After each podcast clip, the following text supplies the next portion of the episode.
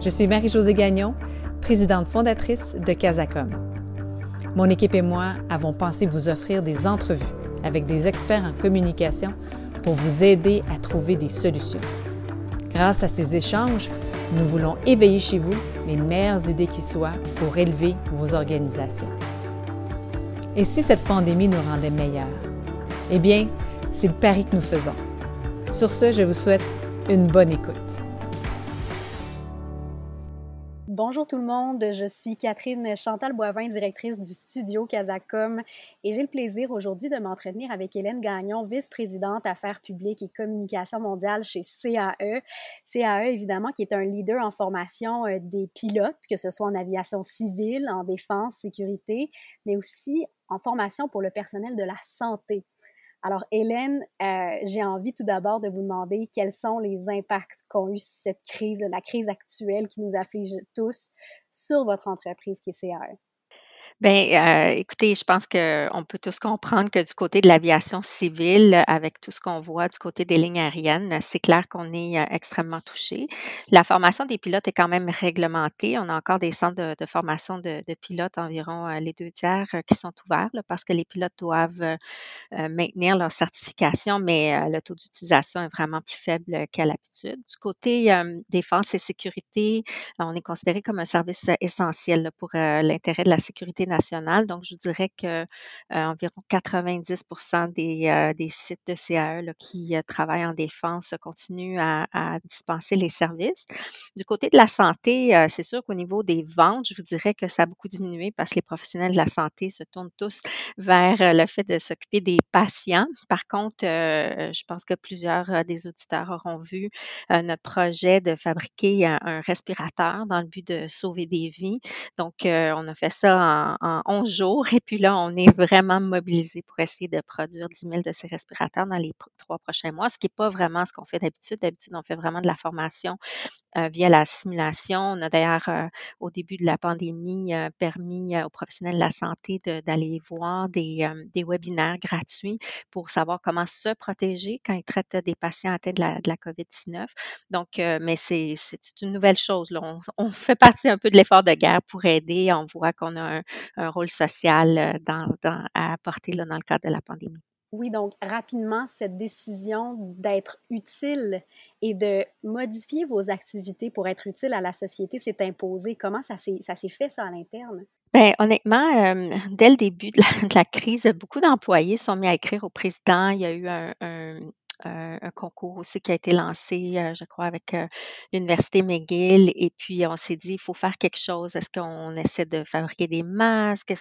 Qu'est-ce qu'on peut faire? Donc, euh, ça s'est imposé assez rapidement parce qu'on a des mannequins, des simulateurs de patients qui permettent de pratiquer à faire de l'intubation et de la ventilation. Et on s'est fait dire qu'il il va y avoir non seulement une pénurie de respirateurs, mais aussi, ça va être difficile à un moment donné pour des professionnels qui n'ont jamais fait ça, intuber, ventiler des patients, de le faire. Et donc, on se disait, on a des services pour une partie, mais il nous manque le respirateur. Est-ce qu'on ne pourrait pas utiliser notre ingéniosité, nos ingénieurs et puis nos équipes de CRS Santé pour faire quelque chose? Et puis, c'est comme ça que ça s'est fait, en fait. Ça demande toute une réorganisation, donc, des équipes. Vous disiez qu'il y a une partie qui était service essentiel, une partie de CAE qui ne l'est pas.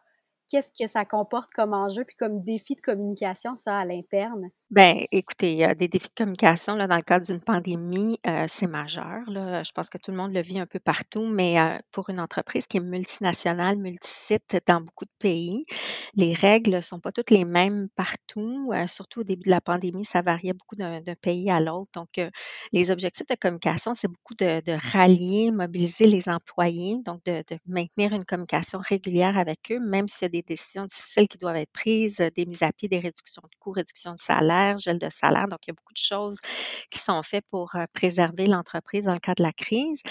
Et en même temps, il faut continuer les affaires, continuer à soutenir nos clients qui, eux aussi, vivent une crise. Et puis, il faut qu'on démontre qu'on est là pour les soutenir en temps de crise. Donc, je vous dirais qu'il y a comme un, double enjeu là, de, de, rallier les employés, les mobiliser, même si c'est difficile, même si plusieurs sont à la maison avec des enfants autour et tout ça. Et en même temps, de maintenir la continuité des affaires via la maison ou sur les sites là où on est considéré service essentiel. Comment vous faites donc pour garder cette communication active avec vos publics internes et externes? Mmh. Ben, en fait, heu, on s'est bien organisé, je dirais, depuis le début de la crise. On a un comité de crise, heu, depuis la fin janvier qui se réunit, heu, 1 fois par jour, maintenant 2 fois par jour. Le comité de gestion de l'entreprise se réunit, heu, 1 fois par jour. Heu, naturellement, l'équipe de communication est au cœur de tout ça. On avait des rencontres hebdomadaires, on est rendu avec des rencontres, quotidiennes et puis, rapidement, ce qu'on a fait, c'est qu'on a mis en place un site web, donc accessible partout, pour, les employés avec tout ce qui est, protocole, d'hygiène, consignes et tout ça, parce qu'il y a des choses qui varient, comme je vous disais, d'un site à l'autre, d'une province à l'autre, d'un État à l'autre, d'un pays à l'autre. Donc, heu, rapidement, cet outil-là est devenu un peu le cœur de notre outil de communication, si on veut, de notre stratégie, parce qu'il y a des questions et réponses qui sont mis à jour, heu, à chaque jour. Donc, heu, de ce côté-là, ça a été, heu, vraiment, je vous dirais, quelque chose qui a été mis en place, assez, rapidement, qui nous a beaucoup aidés. Puis l'autre chose, c'est que dès le début, au bout d'une semaine, quand la pandémie a été déclarée, on s'est mis à faire des sondages, Office Vibe, donc un peu comme des des sondages des employés à chaque semaine pour savoir qu'est-ce qu'ils pensent des communications, est-ce qu'ils ont assez d'informations, de quoi ils veulent entendre parler, est-ce qu'ils comprennent les mesures que l'entreprise doit mettre en place? Et donc ça nous a permis de savoir est-ce qu'on était sur la bonne voie et est-ce qu'on parlait des choses dont les employés veulent entendre parler à ce moment-ci? Donc au début, ils voulaient plus comprendre l'impact sur l'entreprise. Maintenant, ils sont rendus à nous dire là, j'aurais le goût d'entendre parler des sujets pour rester positif. Mais on est très satisfait parce que plus que 80% des employés nous disent qu'ils sont très satisfaits de la communication depuis le début de la crise. Donc, on a été très rapide à communiquer avec eux et donc ça, je pense que ça ça a beaucoup aidé. Oui, donc pour garder l'engagement des employés, évidemment, les sonder, c'est la première chose à faire, c'est très important. La présence du dirigeant est aussi cruciale en ces temps de crise plus que jamais. Comment Marc Parent réussit-il à être présent, à parler à ses employés? Mmh.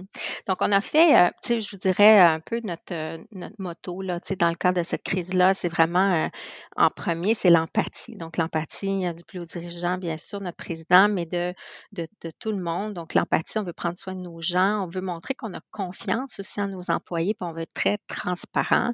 Donc le ton qu'on utilise, dans les communications, donc le ton de Marc Parent, respecte ça, l'empathie, prendre soin, faire confiance. Donc je vous donne un exemple, on a fait une note, de Marc, heu, à peu près, heu, je sais pas, 4-5 jours après la déclaration de la pandémie où c'était une note vraiment aux gestionnaires, aux leaders, puis il disait: «Écoutez, là, j'ai besoin de votre aide. Il va falloir qu'on coupe des coûts, de façon sérieuse et solide au sein de l'entreprise. Puis voici une liste, là, que, je pense que moi, c'est comme un peu mes idées, mais je vous fais confiance. Vous connaissez la business, vous savez qu'est-ce qui est applicable ou pas dans votre secteur. Donc, par exemple, on disait, heu, tu sais, on encourageait pas de temps supplémentaire. Mais avec tout le monde à la maison, heu, les technologies de l'information, heu, le le helpdesk est débordé. C'est sûr, il va y avoir du temps supplémentaire. Avec les gens en technologie de l'information avaient la liberté de dire: «Ben, moi, c'est pas ça que je veux couper. C'est pas ça qu'il faut que je coupe. Il faut que je sois là pour les employés, mais j'ai d'autres choses». Le ton était très dans la confiance. «J'ai confiance en vous, mes gestionnaires. Faites ce qu'il faut, mais là, j'ai besoin de votre aide, j'ai besoin de votre soutien». Marc a fait un Webex aussi avec, heu, l'ensemble des employés, donc c'était pas évident, là, avoir 10 000 personnes, branchées. On a fait 4 sessions dans une journée avec les heures différentes, là, à travers le monde et puis, heu, à peu près la totalité des employés, heu, l'ont vu en vidéo. Donc, heu, il a tenu aussi d'autres sessions, heu, par téléphone et tout ça avec les gestionnaires, donc des notes très fréquentes du président, mais aussi la possibilité pour les employés, de le voir puis voir comment la situation évoluait de façon, fréquente. Est-ce qu'aujourd'hui, vous vous interrogez sur la réputation de votre entreprise? À travers cette crise-là? Le après, comment les gens vont vous percevoir? Comment vous perçoivent-ils aujourd'hui? Et ce que vous voulez qu'ils retiennent de vous? Mmh. Ben, je pense que les gens ont probablement découvert qu'on avait, heu, une ligne d'affaires qui était en santé. Avec notre projet de respirateur, on a peut-être eu plus de visibilité que jamais dans la dernière semaine.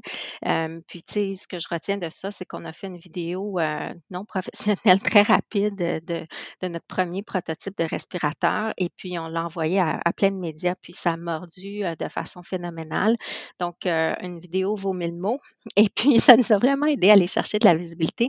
Puis je pense que les gens maintenant vont réaliser que euh, tous les types d'entreprises peuvent aider dans le cadre d'une crise. Et puis, ils vont réaliser que CAE, même si on est connu pour les simulateurs de vol, pour la formation des pilotes, qu'on a aussi une ligne d'affaires en santé puis qu'on peut faire une différence. Donc, ça, je pense que ça va nous aider. Je pense que ça va contribuer à, renforcer notre réputation qui est déjà euh, solide au Canada. Comment vous croyez que cette crise-là euh, va changer notre métier, à nous, notre profession, notre manière d'aborder les communications professionnelles de la communication que nous sommes? Bien, je pense que tous ceux qui n'avaient pas d'expérience en, gestion de crise là, vont en avoir à partir de maintenant. Et puis, euh, c'est toute une crise. Donc, euh, je pense que ça, c'est fantastique parce que ça fait partie du portfolio des compétences des communicateurs. je pense qu'il n'y a plus une entreprise, une société, un gouvernement qui ne va pas réaliser le rôle extrêmement stratégique, essentiel, important des communications dans le cadre d'une crise. Donc, je pense que ça va renforcer la réputation euh, et l'importance d'avoir euh, une équipe forte au niveau des, communications. Il faut communiquer régulièrement dans le cadre d'une crise. Il faut être euh, empathique, humain, se partager ce qu'on sait et le faire le plus régulièrement possible. Et je pense que, que tout le monde réalise que les, les, communications font une énorme différence dans le cadre d'une gestion de crise. Je pense qu'il n'y a pas une entreprise qui, ou une société, un gouvernement qui ne le reconnaît pas actuellement. Donc, je pense que ça va très bien nous positionner. C'est un peu une opportunité de positionnement pour les professionnels de relations publiques. Merci beaucoup, Hélène Gagnon. C'était très enrichissant. J'ai l'impression que ça va inspirer aussi d'autres entreprises à faire de même. Bien, ça m'a fait plaisir. Bonne fin de journée. Merci de nous avoir écoutés. Si vous avez aimé ce balado, merci de le partager. Si vous souhaitez échanger avec nous, n'hésitez pas à nous écrire. Et finalement, si vous cherchez d'autres réponses à vos questions, visitez notre centre de ressources sur la communication et la COVID-19 sur casacom.ca ou encore participez à nos webinaires chaque jeudi. Bon courage et à très bientôt.